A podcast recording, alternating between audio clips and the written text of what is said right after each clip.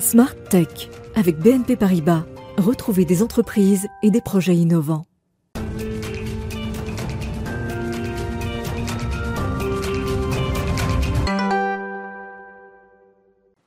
Bonjour à tous, bienvenue dans Smart Tech, cette édition du vendredi. Vous savez, c'est l'occasion de découvrir une activité, aussi des bonnes pratiques et les coulisses d'un secteur au travers d'une personnalité. Mon invité aujourd'hui est passé par le jeu vidéo, l'e-commerce ou encore le pari sportif avant de rejoindre l'équipe d'un produit qu'il utilise depuis sa première version, la version bêta.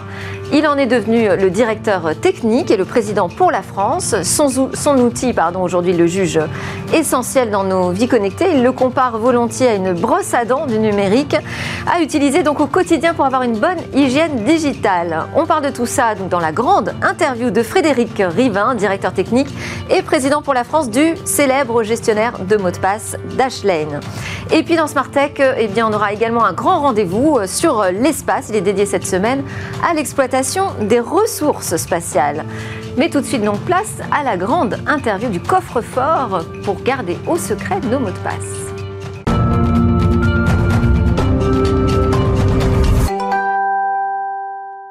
On est en plein euh, mois européen de la cybersécurité. Il me semblait essentiel de voir quelles étaient les bonnes pratiques que l'on pouvait appliquer pour se tranquilliser lors de nos surfs. Et donc j'ai invité Frédéric Rivin. Merci d'être avec nous. Bonjour. Je rappelle donc que vous êtes directeur technique et président pour la France de Dashlane. C'est un des grands coffres-forts pour mots de passe. Vous pouvez peut-être nous rappeler Dashlane en quelques mots euh, ce que c'est. C'est une entreprise française à l'origine, euh, aujourd'hui principalement détenue par des capitaux euh, américains. Vous avez des équipes à Paris, à New York, à Lisbonne. Exactement. Vos clients euh, Oui, c'est une entreprise qui est effectivement française, donc fondée en 2011, 2012, avec un produit qui a bien grandi depuis. on s'est installé aux États-Unis suite à la première levée de fonds, euh, qui a été une levée de fonds par capitaux américains. Et puis bah, on a grandi, on a eu des bureaux à New York, on a ouvert un bureau à Lisbonne euh, en 2018 et aujourd'hui on a 300 personnes qui travaillent sur ce sujet de, de l'identité numérique. Et on, on, répartit notre activité à la fois euh, côté particulier, c'est un peu notre historique, et on a plus de 15 millions d'utilisateurs inscrits sur Dashlane, mais aussi côté, côté entreprise, avec le temps on a aussi offert Dashlane en entreprise. On a à peu près 20 000 entreprises qui, euh, utilisent Dashlane aujourd'hui. Et au-delà donc de la gestion des mots de passe, vous proposez d'autres euh, services, j'imagine spécifiques d'ailleurs pour les entreprises? Alors tout à fait. Bon, le, produit de base, c'est vraiment la, gestion de votre identité numérique. Oui. Ça inclut bien évidemment les mots de passe, euh, les logins et les mots de passe, mais aussi vos moyens de paiement pour payer sur Internet, euh, la capacité de, gérer les, identités personnelles, votre numéro de passeport, euh, tout ce qui est utile pour remplir des formulaires sur Internet. Et puis avec le temps, on a couvert aussi un petit peu le, périmètre autour de ça, à savoir est-ce que vos mots de passe ont fuité dans des, dans des piratages? On va vous avertir si c'est le cas. Est-ce que vous voulez sécuriser votre trafic Internet via un VPN. Donc on offre des, des, fonctionnalités complémentaires autour de la fonctionnalité de base donc vous faites partie de cette euh, chaîne de la cybersécurité. Euh, comment vous travaillez justement avec tout l'écosystème autour de vous? Sur la sécurisation d'Internet, la lutte contre le cybercrime qui est très vaste et à la fois euh, aussi très fragmenté. Mais d'un côté, il y a les, on va dire les, standards, les alliances. Donc il y a quelque chose par exemple qui s'appelle la FIDO Alliance à laquelle Dashlane participe, qui essaie de promouvoir ce qu'on appelle la, la, two-factor authentication, l'authentification à plusieurs facteurs, et donc euh, qui crée des protocoles et des, des, standards techniques. Donc on participe à ce genre d'activités, puis on les utilise évidemment dans Dashlane. À l'autre bout de la chaîne, il y a des partenaires, euh, des partenaires comme une entreprise comme SpyCloud, qui est un partenaire pour nous pour euh, monitorer ce qu'on appelle le dark web, et euh, les, les, failles et les piratages de, données. Et c'est à part ce biais que nous, on va vous alerter en tant qu'utilisateur que votre mot de passe a été. Oui, c'est ça. Dans son gestionnaire de mots de passe, on peut demander à être alerté si jamais on retrouve nos identifiants sur le dark web, donc sur le marché noir, on va dire, d'Internet. Pour revenir justement à la question de l'authentification, on parle beaucoup dans, dans Smart Tech, notamment, mais pas seulement euh, de la biométrie, de nouvelles solutions qui vont permettre de se débarrasser enfin des mots de passe. On a eu Microsoft qui nous a redit, euh, ça y est, on arrive à la fin des mots de passe. Alors, euh, qu'en pensez-vous? Parce que vous, votre job, c'est justement de consacrer le mot de passe comme l'outil secret par excellence pour s'authentifier. Alors, notre, notre job, c'est vraiment de, vous faciliter la vie sur Internet au quotidien. Et donc, ça passe par l'identité numérique, la, sécurisation de votre identité numérique, mais aussi, surtout, le, le confort d'usage de de votre personne, personne digitale, en, l'occurrence, sur Internet. Donc ça passe par les mots de passe aujourd'hui parce que c'est la solution technique, mais effectivement, on supporte aussi les solutions de biométrie par-dessus, on va supporter les solutions avec des clés numériques en, supplément. Donc on a envie de, vous donner toutes Donc vous travaillez sur toutes les technologies d'authentification aujourd'hui sur le marché et vous pouvez toutes les intégrer à votre outil. Et alors sur la question de la fin du mot de passe bah Bill Gates, euh, puisqu'on parlait de Microsoft, il l'avait dit il y a 25 ans déjà que c'était la fin du mot de passe. On est 25 ans plus tard, le, mot de passe est toujours là. Donc, euh, et on est toujours aussi loin de la fin du mot de passe. Et je pense qu'on est toujours aussi loin de la fin du mot de passe parce que finalement, c'est. Euh, avoir ce secret qu'on connaît, c'est finalement une chaîne de caractères euh, et des, quelque chose qu'on a choisi soi-même. Et c'est très basique, c'est très simple, c'est très facile à implémenter et c'est euh, vieux comme le monde. Euh, avant, on avait des papiers, on écrivait sur un papier, mais là maintenant, on le fait de façon numérique, c'est la même chose. Et donc, le fait qu'on rajoute des, des, couches supplémentaires par-dessus ça, enlève pas le fait qu'il y a une primitive qui est juste un secret. Donc moi, je pense qu'on aura encore. Ouais, parce qu'on nous explique qu'il est encore plus simple, c'est poser son doigt sur un lecteur d'empreintes. Mais ça, ça c'est bien pour le confort d'usage. Mais euh, finalement, quand on pose son doigt, euh, euh, il y, a plein de problèmes liés à ça. Le, un premier problème, c'est la fragmentation du, des technologies autour de, poser son doigt. Le, le, capteur de Samsung, c'est pas le même que celui d'Apple, c'est pas le même que celui qu'on peut avoir sur des ordinateurs Windows. Donc ça, c'est déjà un problème. Le deuxième problème, c'est que vos doigts, une fois qu'ils ont été, que l'information liée à vos doigts, elle a fuité, vous pouvez pas changer vos doigts.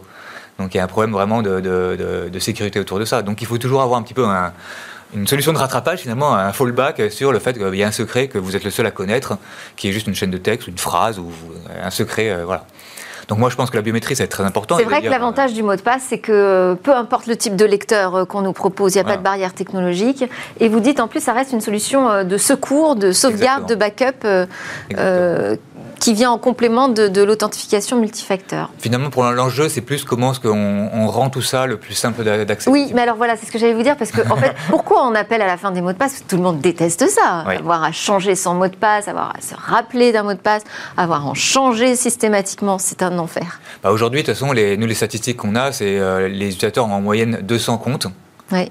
sur des services numériques, donc 200 mots de passe, c'est impossible de se souvenir de 200 mots de passe. D'autant que, bah, puisqu'on est Ce qui fait qu'on retrouve souvent les mêmes. Euh, voilà, non, mais surtout le cybermois, dans les. D'ailleurs, j'ai vu la newsletter du service public ce matin qui disait, euh, pour rappel, des mots de passe longs, complexes, uniques sur chacun de vos services. Si vous en avez 200, c'est juste pas possible. Donc, il faut utiliser des outils et des outils comme des gestionnaires de mots de passe qui vous facilitent la vie euh, pour gérer ça au quotidien. Donc là, juste pour rappeler comment ça fonctionne, euh, votre, euh, votre outil, si j'arrive sur euh, un site internet et que j'ai votre application dans mon navigateur, je peux demander à l'outil de générer un mot de passe complexe et de l'enregistrer automatiquement. Et quand je me reconnecte au site, c'est le gestionnaire de mot de passe qui me connecte. Exactement, ça c'est un peu la magie de Dashlane et des gestionnaires de mots de passe de façon générale, c'est qu'on vous, on vous prend en main. Donc euh, vous naviguez sur Internet, vous arrivez sur un formulaire. Si c'est un nouveau formulaire, vous êtes en train de vous enregistrer, Dashlane va pré-remplir automatiquement toutes les informations, va générer lui-même un mot de passe complexe, etc. et l'enregistrer pour vous, de façon à ce que la prochaine fois, quand vous allez revenir sur ce site-là, on va auto-remplir euh, le formulaire de, connexion? Donc, euh, parce que moi je suis une vraie parano, j'ai deux gestionnaires de mots de passe par exemple. la question quand même, on se dit ok, ça simplifie la vie, c'est super, mais alors le, mot de passe, donc je ne l'ai plus dans mon cerveau, je le confie à un coffre-fort. Mmh. Qu'est-ce qui me garantit qu'il est sécurisé? Alors, il y a quelque chose qui s'appelle l'architecture zéro knowledge. Donc en français, je ne sais pas comment traduire ça, la divulgation nulle. Euh, le principe, c'est de se dire que euh, à tout moment, la seule personne qui peut accéder à la donnée, c'est l'utilisateur lui-même. Donc tout est construit sous cette forme-là.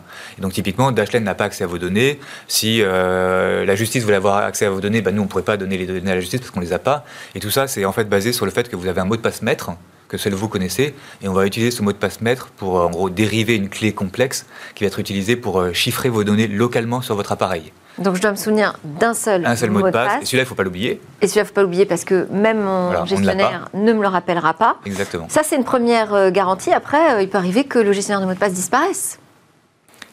Il disparaisse euh, la société? Oui. Ah oui, bah après, ça, c'est, là, c'est, c'est l'avantage de la régulation type GDPR, etc., RGPD, euh, qu'on est obligé d'assurer la portabilité. Donc, nous, on vous permet d'exporter vos données si vous voulez les retrouver dans un format, euh, dans un fichier Excel ou euh, où on a des formats propriétaires, mais on vous permet d'exporter vos données si vous voulez et d'ailleurs d'importer. vous avez une certification du côté de l'ANSI, de l'Agence nationale de sécurité des systèmes d'information? Alors l'ANSI, grand, grand sujet. Non, nous n'avons pas de certification euh, sur l'ANSI. On a des certifications euh, plutôt au niveau international, des choses comme euh, SOC 2, qui est une certification pour les, tous les, logiciels de SaaS, hein, qui est issu des États-Unis et qui est plus international aujourd'hui. L'ANSI, on travaille avec eux. Quelle est la, oui, la particularité ou la différence entre ces, ces certifications internationales et françaises? Bah, d'un point de vue commercial, déjà, euh, nous, ça a plus d'intérêt parce qu'on est une entreprise internationale et on vend à travers le monde. Donc, on a besoin d'avoir des certifications qui sont reconnues internationales. Et la SOC 2 en particulier, ou les, certifications type ISO, etc., elles sont reconnues internationales, alors que l'ANSI, c'est vraiment pour le marché français. Donc, ça, c'est un premier, un premier sujet. Et le deuxième sujet, c'est que la, façon dont l'ANSI certifie est, euh, est, très spécifique et très particulière. En particulier, ils ont besoin d'avoir un code source lié à une version précise. Oui. Euh, et, nous, bah, on, met à jour notre logiciel très très fréquemment, et donc ça c'est un problème. Donc on travaille avec eux pour trouver des solutions. Comme, comme tous les logiciels finalement. Comme tous les logiciels aujourd'hui. oui. Effectivement, euh, l'ANSI, euh, s'ils ont vérifié votre logiciel à date T, et s'il a, il a évolué le lendemain, bah, rien ne dit que vous n'avez pas intégré du code malveillant dedans entre les deux. Et ça c'est en train de changer, ça, ça bouge du côté de l'ANSI, vous avez des informations là-dessus? Oui, il y a des discussions là-dessus de comment est-ce qu'on peut faire, comment est-ce qu'on s'adapte à bah, ces nouvelles façons de faire du logiciel, et les choses vont dans le bon sens. D'accord. Bon, alors agilité euh, côté de la France. Euh, autre sujet euh, très crucial dans la cybersécurité, c'est le recrutement de talents. Vous avez, j'imagine, besoin d'énormément de codeurs aussi pour travailler sur votre outil. Est-ce que c'est aujourd'hui vraiment, ce marché est vraiment tendu, très compliqué? Comment on recrute les bonnes personnes? Extrêmement tendu. Alors nous, on a la chance de pouvoir euh, recruter sur la France, sur le Portugal et sur les États-Unis. Et d'ailleurs, je dis France, Portugal et les États-Unis parce qu'historiquement, c'était plutôt Paris, Lisbonne et New York. Mais le Covid et le passage accéléré en remote a fait que maintenant, bah, on s'autorise à recruter euh, dans les pays euh, au sens large. Mais malgré ça, si je prends le cas de la France... Alors ça, c'est plutôt une facilité de pouvoir faire un recrutement à travers le monde. Et, c'est une facilité et une chance pour nous de pouvoir être plus en recrutement international. Après, c'est une complexité aussi pour l'organisation de s'adapter à une autre façon de recruter, une autre façon de d'accueillir les nouveaux arrivants à distance, euh, une, nouvelle logistique de leur envoyer leur, ordinateur. Euh, il y avait plein de composantes à, à, prendre en compte, mais on apprend et puis on, et on s'adapte, hein, comme, comme, tout le monde. Après, sur le marché français, euh, il y a plusieurs euh, problématiques, à mon sens. La première, c'est qu'il euh, y a eu énormément de capitaux investis dans la, dans la scène start-up française. Et ces capitaux-là, évidemment, bah, toutes les entreprises, elles vont vouloir les dépenser, donc elles vont vouloir recruter. Et il va y avoir une grosse tension sur le marché du, du, développement en France. Les salaires vont monter. Ça va faire monter les prix, ça. Ça va faire monter les prix et les salaires. Et puis le deuxième et peut-être créer un peu de volatilité aussi au niveau des recrutements. Probablement. De toute façon, après, il y a aussi le, ce qui s'est appelé le post-pandemic carry shake-up. En gros, il y a toute cette, euh, le fait que le marché a été un peu euh, en attente pendant 18 mois avec le Covid, et puis là, bah, il se rouvre. Donc, tous les gens qui n'avaient pas changé de job, ils le font maintenant. Donc, il y a énormément de mouvements en ce moment. Donc, ça, ça, ça fait qu'il y a, y beaucoup de, de, fluidité dans le marché, mais ça rend les choses compliquées pour tout le monde. Et puis le dernier paramètre, c'est avec cette notion de travail à distance. Bah, euh, Aujourd'hui, euh, les Américains, ils recrutent en France comme ils recruteraient aux États-Unis, ça change rien pour eux.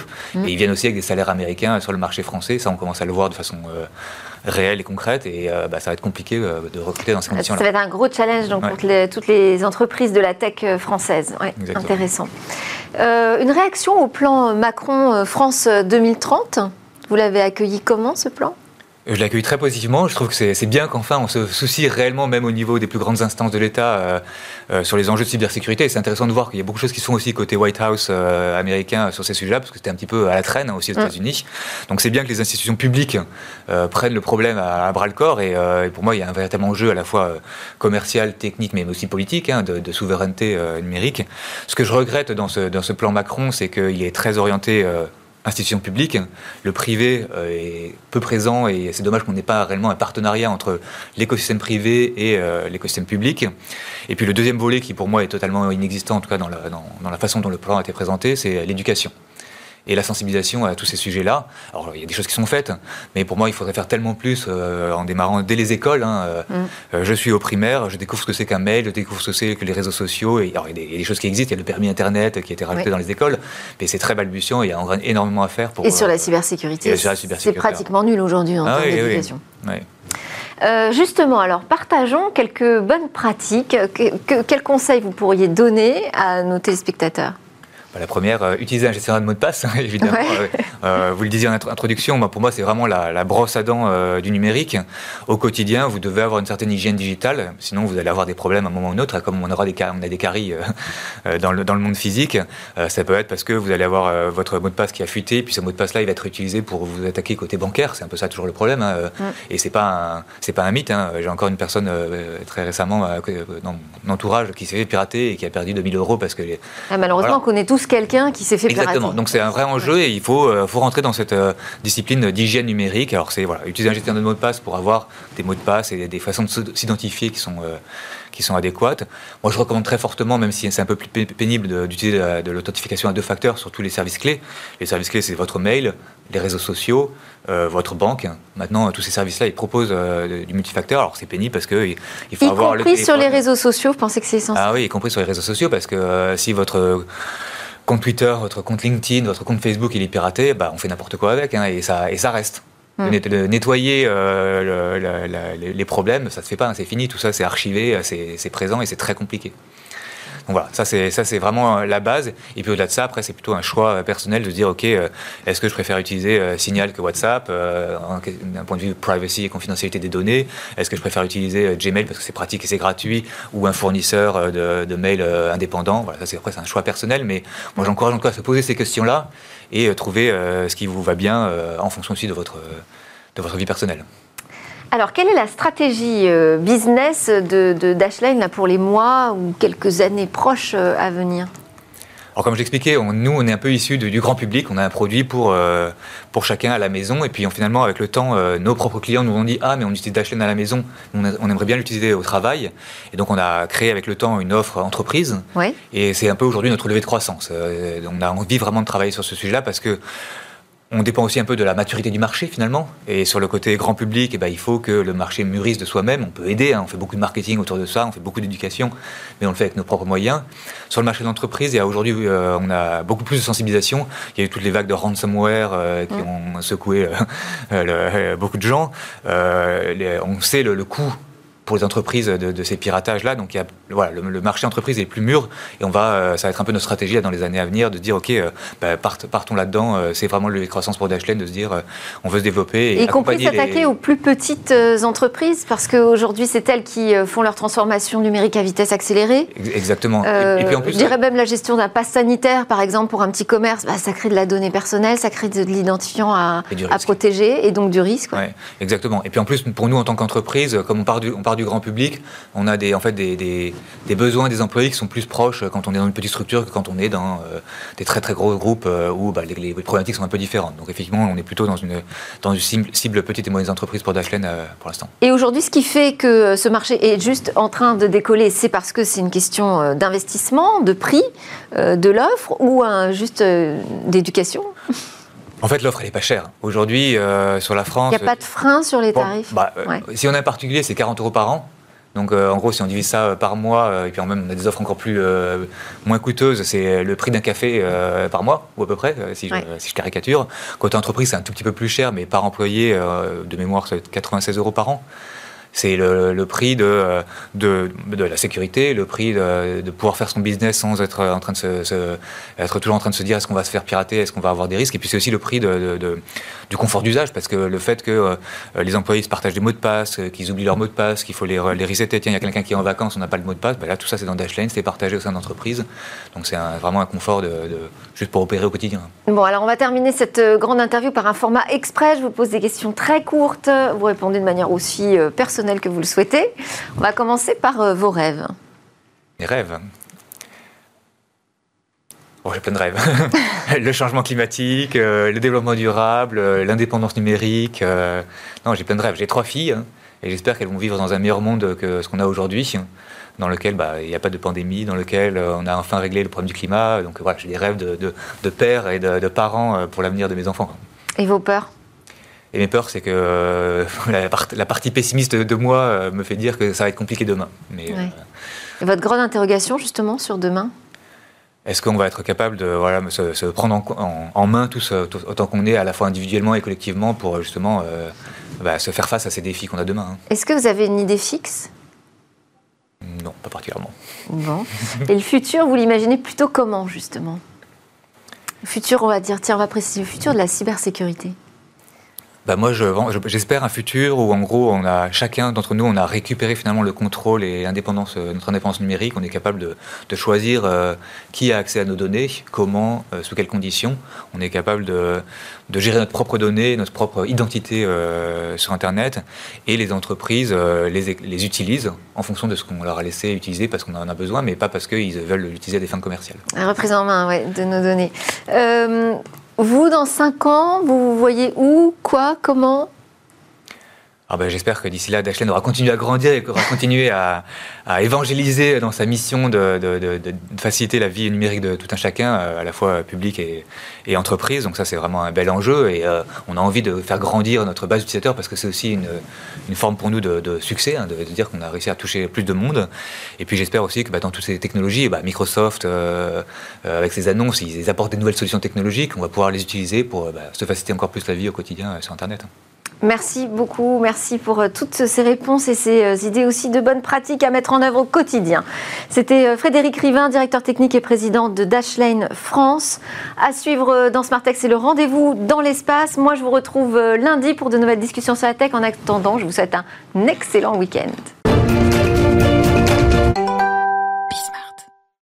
Bonjour à tous et bienvenue dans Smart Space, votre rendez-vous hebdomadaire dédié à 100% à l'espace sur Bismart. Alors avec la démocratisation de l'accès à l'espace se pose aujourd'hui la question de l'exploitation des ressources extraterrestres. Euh, de quelles ressources parle-t-on exactement? Qui les exploitera et quelles en seront les conséquences économiques pour la Terre? On va obtenir la réponse à toutes ces questions avec euh, notre plateau aujourd'hui. À distance par téléphone, Patrice Chrisman, géologue spécialiste en économie et en politique des matières premières euh, minérales. Et vous étiez aussi également membre du groupe international pour l'étude des ressources aux Nations Unies, l'équivalent du GIEC, mais pour euh, les minerais, euh, qui est désormais clôturé. Et puis avec nous en plateau également Maxime Puteau, conseiller espace et industrie chez Euroconsult, qui nous fait l'honneur de revenir sur le plateau de Smart Space. Bonjour. Bonjour, avec plaisir. Alors Maxime, de quelles ressources parle-t-on exactement quand on parle de ressources extraterrestres? On parle quoi? De sol lunaire par exemple? On parle notamment de la Lune, mais aussi des astéroïdes, et dans une moindre mesure des planètes qui sont euh, un peu moins accessibles, mais essentiellement autour de la Lune et des astéroïdes. Ok, donc il y a deux aspects, la destination et, les matériaux. Et les matériaux euh, c'est, comme comme faire de l'extraction de ressources sur Terre. C'est où chercher et euh, que chercher. Donc c'est quoi? On parle essentiellement d'eau, extrêmement important, de méthane, euh, de différents gaz, mais aussi de, de matériaux euh, euh, métalliques, l'or, le nickel, hmm. le titane, qui peut être intéressant et présent dans différentes concentrations à différents endroits, notamment autour des astéroïdes, même de l'or. La présence d'or, des fois, est évoquée. Vous parlez de trouver de l'or là-haut, mais est-ce que c'est prouvé? Alors c'est ça qui est compliqué, c'est qu'on estime avec une observation à distance que ces, astéroïdes sont peut-être composés de ces matériaux-là, mais il faut se dégager des fantasmes d'avoir un astéroïde euh, rempli de rempli d'or.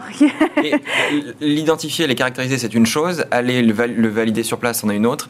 Et éventuellement les ramener ou en faire quelque chose, c'est encore aujourd'hui dans, la science-fiction. Pour l'instant, il y a eu des missions. Hein. donc, euh, on a envoyé une sonde Rosetta, on a atterri avec euh, Philae sur la comète Chury.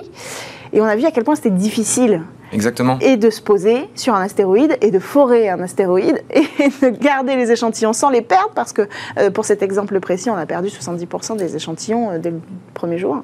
C'est très compliqué parce qu'à l'avance, on doit anticiper euh, les différentes compositions du terrain qu'on ne connaît pas. Le sol peut être extrêmement meuble, voire poussiéreux. Oui, c'était le cas là, hein, Exactement. enfoncé. alors dans le cas de Philae, c'était plutôt un, sol très extrêmement accidenté et donc très très compliqué de pouvoir se poser.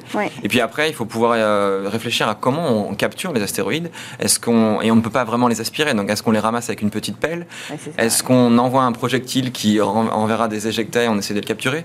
Il y a énormément d'incertitudes qu'on doit prendre en compte 10 à 15 ans en avance. Oui, donc en fait on parle d'aller euh, chercher euh, des ressources sur ces astéroïdes, mais on n'a pas encore les moyens. On est très très loin d'aller euh, d'envoyer des mineurs en fait. Exactement. Oui, on n'est pas encore dans Armageddon. On est dans la recherche. non, vraiment pas. Bruce Willis n'est pas encore. non, il n'est pas au rendez-vous. Euh, on lance quelques, on, est capable aujourd'hui de ramener quelques grammes euh, d'échantillons. Euh, c'est sans commune mesure avec les centaines de kilos que les astronautes ont pu ont pu ramener de, lors des missions Apollo. Oui, c'est-à-dire du régolithe. Donc donc le seul poussière, la poussière lunaire hein, qu'ils ont ramené de notre astre lunaire. Alors Patrice nous a rejoint finalement. Patrice, quelles valeurs ont ces minerais qui sont sur ces astéroïdes? On parle de fantasmes, mais, mais est-ce qu'il y a véritablement un potentiel économique?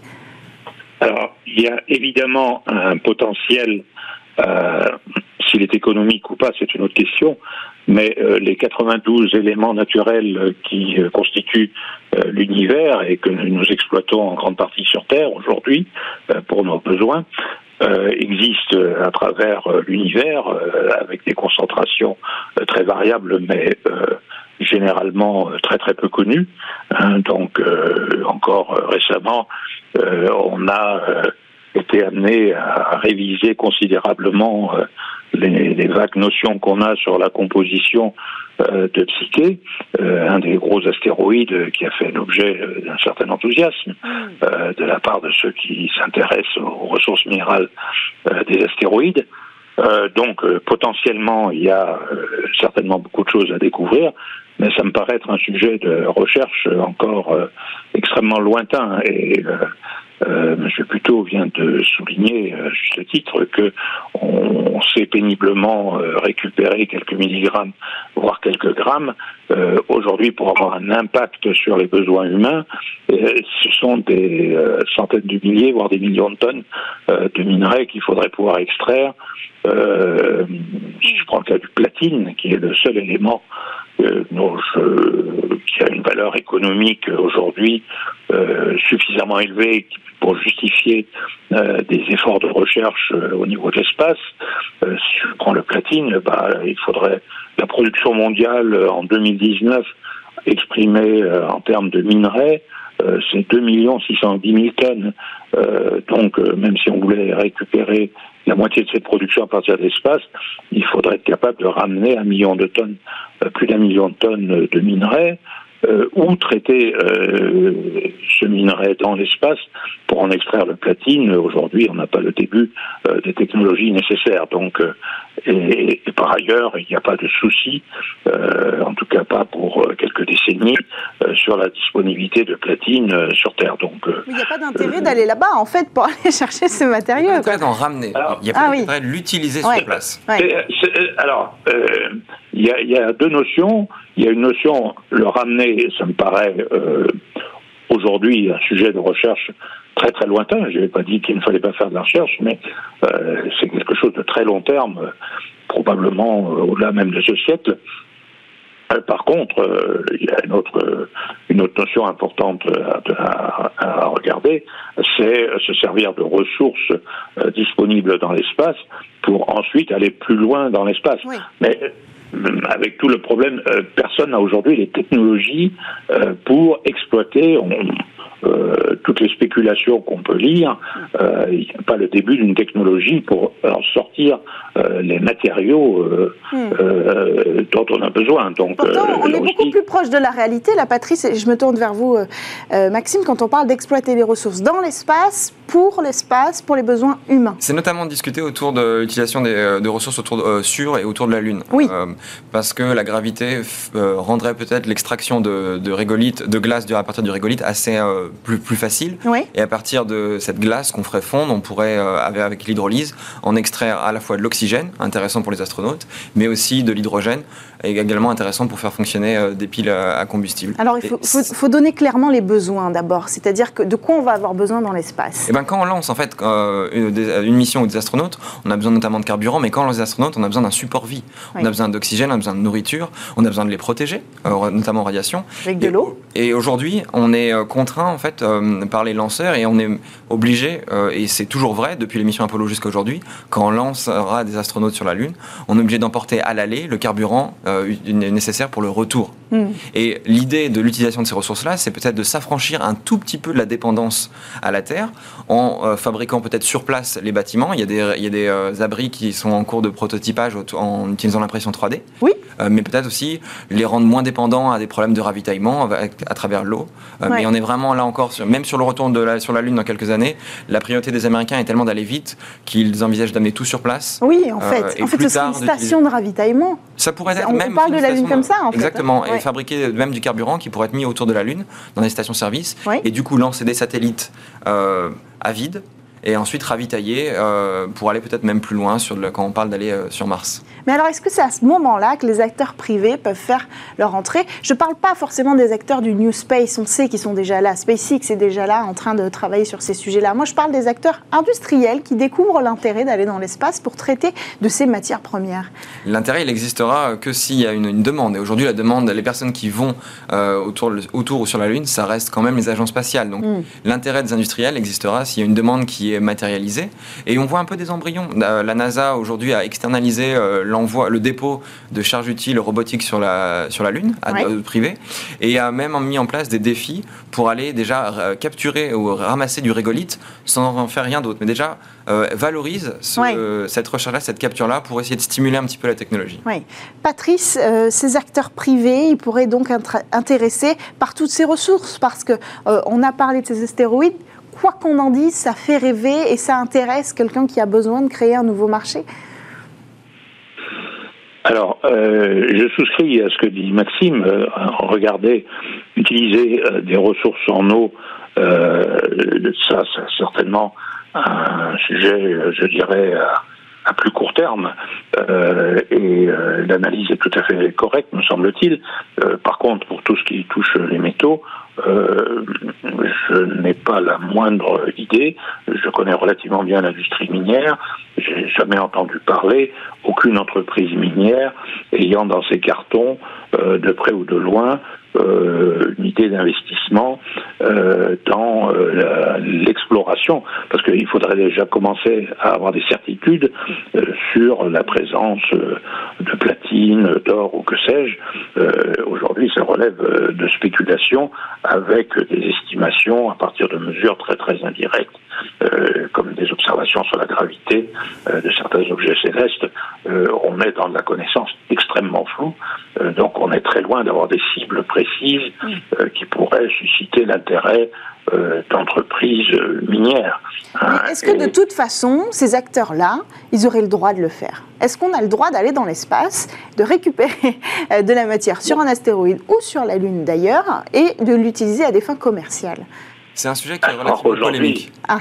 Alors, comment c'est, Patrice et Oui, c'est un no man's land. Ouais, Mais juridiquement, euh, il y a des traités qui existent depuis euh, les tout débuts euh, de l'exploration spatiale, tout simplement parce qu'à l'époque, États-Unis et URSS ne savaient pas qui gagnerait. Et on voulait surtout encadrer les choses. Et l'espace appartient, a été considéré comme un bien commun de l'humanité. C'est le traité de l'espace de 1967. Avec différents traités successifs.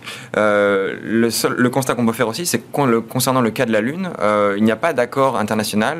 il y a eu une ébauche, le traité n'a pas été ratifié. Et on voit aujourd'hui des initiatives euh, unilatérales des États-Unis pour pousser à l'utilisation, l'implémentation de normes américaines qui, honnêtement, sont un peu contraires à l'idée de bien commun. Euh, avec des idées d'appropriation, de sanctuarisation de certains endroits autour des bases pour dire chez moi vous ne rentrez pas. Et euh, les Américains sont assez malins parce qu'ils conditionnent la participation au programme Artemis, c'est-à-dire avoir un astronaute européen ou avoir un astronaute à l'étranger.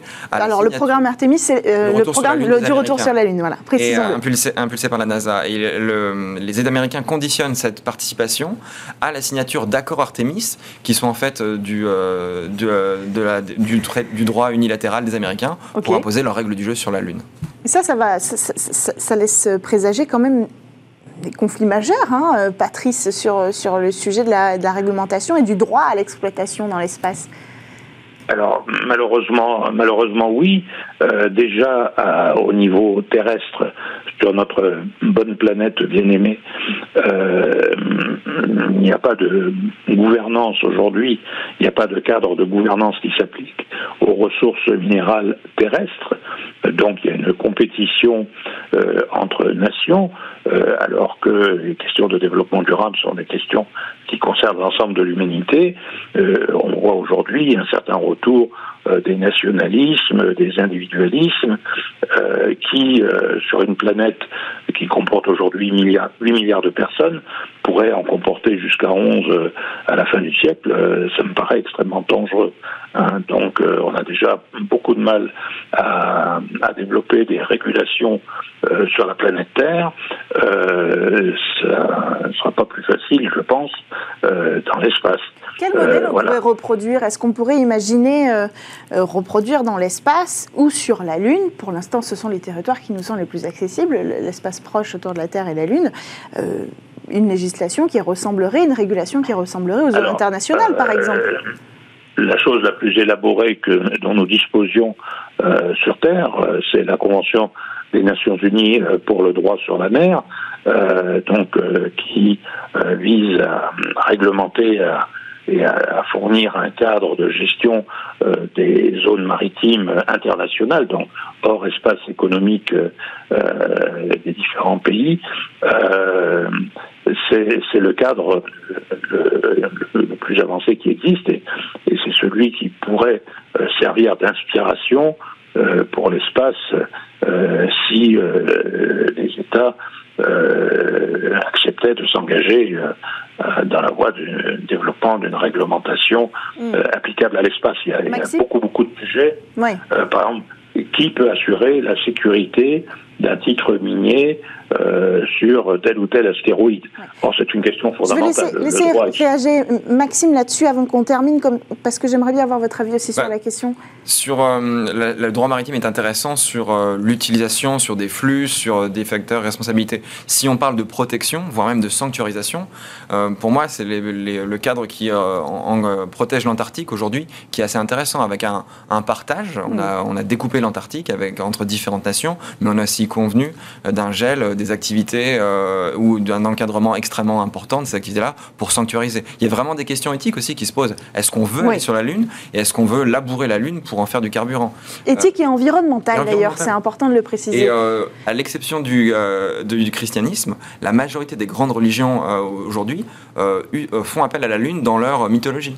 Et est-ce que d'un point de vue éthique, c'est acceptable euh, dans l'islam, dans le shintoïsme, dans le bouddhisme, d'aller euh, d'aller euh, affecter cette ressource qui aujourd'hui est presque intacte et qui pourrait devenir demain l'équivalent d'un champ de pétrole? C'est une question qui est intéressante. Oui, est-ce que c'est l'objectif de l'humanité d'aller transformer en, en terrain d'exploitation les astres qui entourent la Terre Quel partage? C'est pas encore tranché aujourd'hui.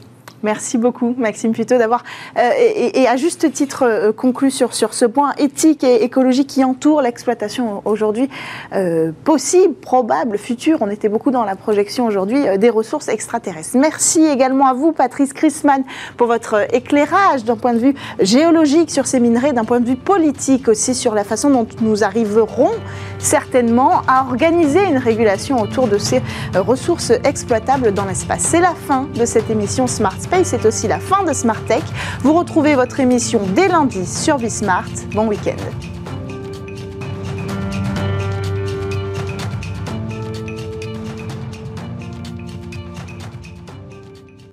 Smart Tech avec BNP Paribas. Retrouvez des entreprises et des projets innovants.